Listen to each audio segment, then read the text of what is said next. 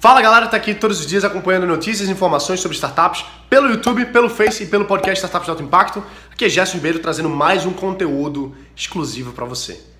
E se você quer acompanhar mais notícias sobre esses temas, se inscreve aqui no canal, acompanha e curta esse vídeo. Aí você diz assim para mim: validei o meu MVP. E agora? O que, que eu faço? Quais são os próximos passos? Primeiro de tudo, eu quero perguntar o seguinte: o que, que é validar o MVP para você? Porque existem várias validações. Você pode validar o conceito do negócio, você pode validar o problema, você pode validar um protótipo, você pode validar o MVP de modo geral, vamos dizer assim. Mas vamos supor que você validou esse primeiro produto minimamente viável, essa coisinha aqui que os usuários estão dizendo: eu quero, eu gosto, eu quero mais. E aí, o que você vai fazer? Primeira coisa é pensar estruturadamente.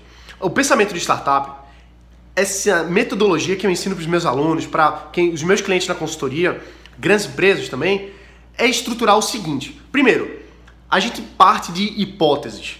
Primeira hipótese, será que esse produto aqui tem fit com o mercado? Será que esse MVP aqui vai ser validado? Quais são os nossos critérios de validação? Eu quero ver se as pessoas vão ter pelo menos 40, 50% de aceitação nesse primeiro protótipo solicitando ou então interagindo com ele. Então a hipótese é o seguinte: será que as pessoas vão ter interesse nesse primeiro protótipo? E aí você coloca na mão delas e elas dizem: gostei, eu quero mais. Então a próxima etapa, que é essa sua pergunta, é justamente você definir o próximo processo iterativo, ou seja, construir o próximo loop do build, measure, learn, ou seja, construir, medir e aprender. É o loop de startup que a gente utiliza para construir cada etapa do nosso processo. Então, inicialmente a gente vai construir a próxima etapa, seja uma próxima funcionalidade, seja um próximo passo do negócio, seja uma nova forma de rentabilização, não importa. Agora a gente precisa construir essa parte, entregar novamente na mão do nosso usuário, na mão do nosso potencial cliente e medir se ele faz aquela hipótese que a gente estabeleceu inicialmente. Se ele segue o que a gente pediu, então a gente aprende. E se ele também não segue, a gente aprende também. A gente vê que aquela iteração ela não teve os resultados que nós esperávamos ou que estavam nas nossas hipóteses. E aí a gente vai construindo incrementalmente cada uma das etapas. Por que, que a gente faz isso? Porque quando você passa meses, anos produzindo alguma coisa, você perde o timing, você perde a agilidade que as startups têm. Lembra que uma startup ela é um jet ski que ela navega rápido e ágil, ela muda muito rápido de, de rumo.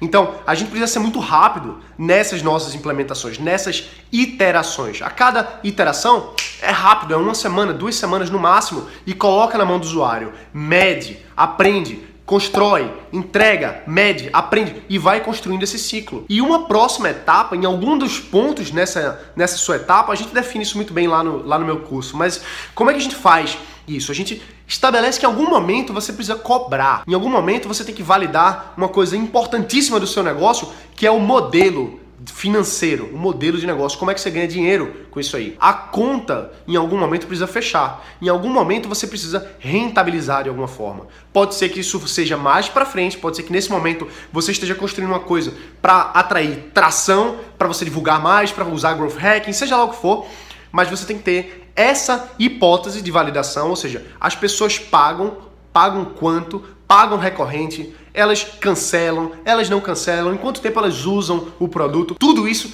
tem que estar no nosso roadmap, ou seja, no nosso planejamento de entregas, para que a gente consiga não só lançar o nosso MVP, validar o nosso MVP, mas ir construindo as próximas etapas, a, a escadinha de forma estratégica, de forma inteligente, de forma econômica e de forma que a gente construa mais clientes, mais receita, entregue melhor valor e a gente se consolide não mais como startup, mas sim como empresa. Que a gente quer deixar de ser startup, a gente quer ser uma empresa. E uma empresa, ela precisa de faturamento recorrente, ela precisa estar o tempo todo com fluxo de caixa, entregando um produto bom para os seus usuários e melhorando seus serviços. E a gente só melhora se a gente faz aquela etapa do build, measure, learn, construir, medir e aprender o tempo todo. Beleza? Então é isso aí, a gente fica por aqui nesse vídeo de hoje. Se você gostou, deixa o seu curtir, se inscreve aqui no canal, deixa um comentário aqui embaixo que eu leio todos. Se você tem alguma dúvida, se tem algum tema que você gostaria de ver aqui dentro, escreve, deixa um comentário aqui, porque aí a gente se organiza para trazer isso para você. Beleza? Então é isso aí. Bota para quebrar, a gente se vê aqui amanhã. Valeu!